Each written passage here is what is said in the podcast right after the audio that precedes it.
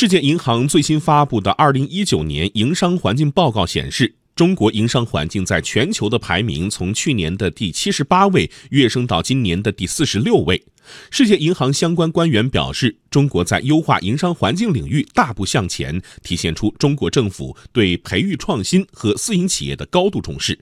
央广经济之声记者田方玉、赵薇报道。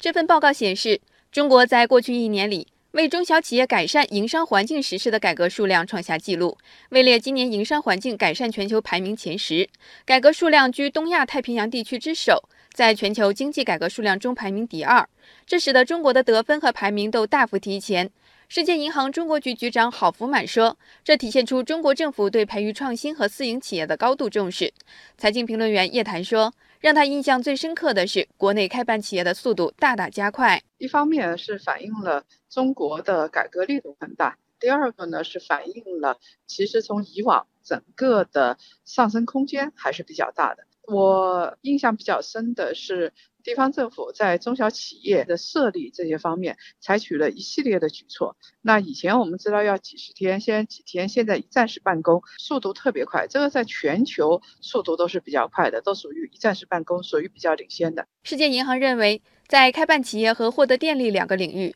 中国取得的进展尤为显著。如今，开办企业只需要九天，与经合组织高收入国家持平。北京已成为世界上仅有的开办企业完全免费的两个城市之一，电力接入也是全免费的。另外，在跨境贸易的几乎所有方面也都取得了显著进展。例如，进口的边境合规成本从七百四十五美元降低到三百二十六美元。在解决商业纠纷方面，中国也依然是世界最佳经济体之一，排名第六。叶檀认为，这些成功的改革经验都为今后提供了发展方向。可以给未来的改革提供一个发展方向，那么预期就更加明确了。比如说，因为上海自贸区之后的话，对于中小企业的设立，对于这个进出口、报关啊这一系列领域，速度是大规模、大幅提升的。这个提升的不是一点点，现在基本上是以前的一个零头。中国国际经济交流中心首席研究员张燕生表示，尽管在过去一年里取得了进展，但中国营商环境的改善仍然是一个进行时的过程。这个调查呢，它是以上海和北京为样板的，那么这里头很大程度是上海和北京所取得的进步。那么与全国的营商环境的效率和便利化相比呢，应该讲我们的其他地区的差距还是比较大的。因此，就是我们这个营商环境的改善呢，仍然是一个进行时的过程。